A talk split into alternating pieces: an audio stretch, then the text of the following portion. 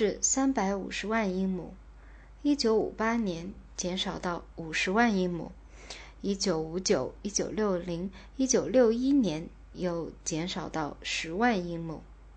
在此期间，控制害虫处定然会得知来自长岛的令人愤懑的消息：吉普赛俄在那儿又大量出现了。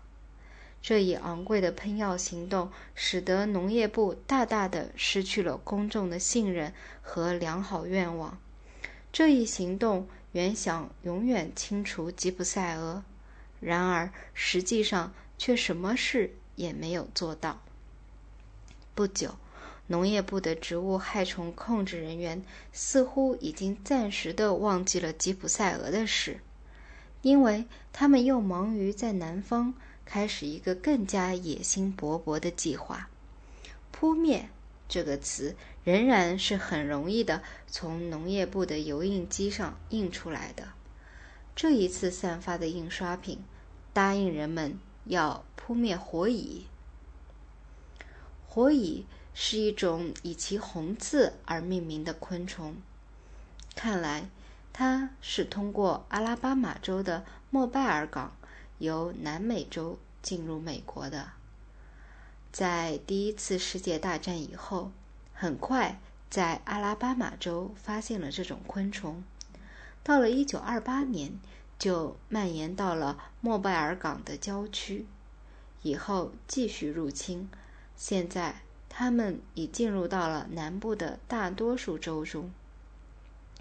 自从火蚁到达美国以来的四十多年中，看来它们一直很少引起注意，仅仅是因为这些火蚁建立了巨大的窝巢，形如高达一英尺多的土丘，才使它们在其为数最多的州里被看作是一种讨厌的昆虫。这些窝巢妨碍农机操作，但是只有两个州把这种昆虫列为最重要的二十种害虫之一，并且把它们列在清单末尾。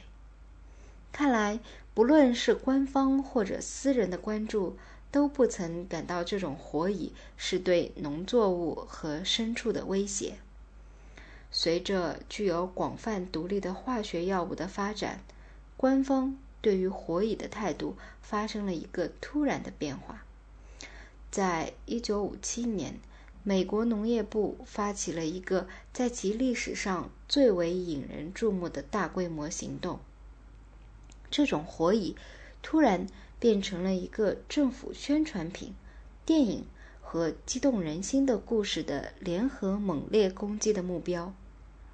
政府宣传品把这种昆虫描绘成南方农业的掠夺者和杀害鸟类、牲畜和人的凶手。一个大规模的行动宣布开始了。在这个行动中，联邦政府与受害的州合作，要在南方九个州内最终处理两千万英亩的土地。一九五八年。当扑灭火蚁的计划正在进行的时候，一家商业杂志高兴地报道说，在由美国农业部所执行的大规模灭虫计划不断增加的情况下，美国的农药制造商们似乎开辟了一条生意兴旺的道路。从来都没有什么计划像这次的喷药计划这样，实际上被每一个人彻底。而又据理的咒骂过，当然，除了那些在这次生意兴旺中发财致富的人。这是一个缺乏想象力、执行得很糟糕的、十分有害的大规模控制昆虫实验的突出例证。它是一个非常费钱、给生命带来毁灭，并使公众对农业部丧失信任的一个实验。然而，不可理解的是，仍把所有基金投入了这一计划。这一失去人们信任的计划，最初是得到国会众议员的支持的。火蚁被描绘成为一种对南方农业的严重威胁，说它们毁坏庄稼和野生物，它们侵害了在地面上筑巢的幼鸟，它的刺也被说成会给人类健康造成严重威胁。这些论点听起来怎么样呢？由那些想争取拨款的农业部作证者所做出的声明，与农业部的重要出版物中的那些内容并不一致。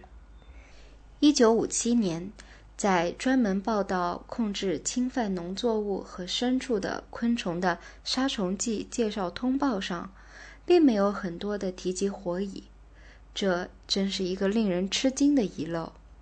如果农业部相信他自己的出版物的话，甚至在一九五二年的《农业部百科全书年报》该年刊全部登载昆虫内容的五十万字的此书中，仅有很小一段述及火蚁。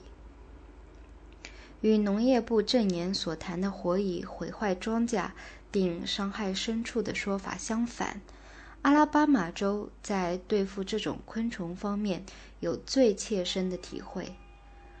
农业实验站进行了仔细的研究，认为火蚁对庄稼的危害是很少见的。美国昆虫学会1961年的主任、阿拉巴马州工艺研究所的昆虫学家 F.S. 阿兰特博士说：“他们不。”在过去五年中，从未收到过任何有关蚁类危害植物的报告，也从未观察到对牲畜的危害。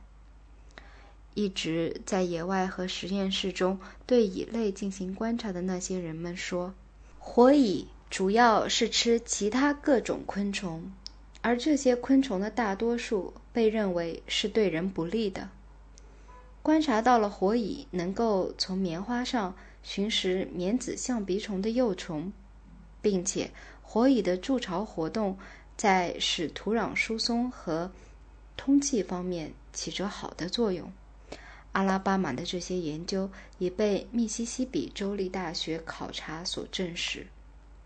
这些研究工作远比农业部的证据更有说服力，而农业部的这些证据显而易见，要么。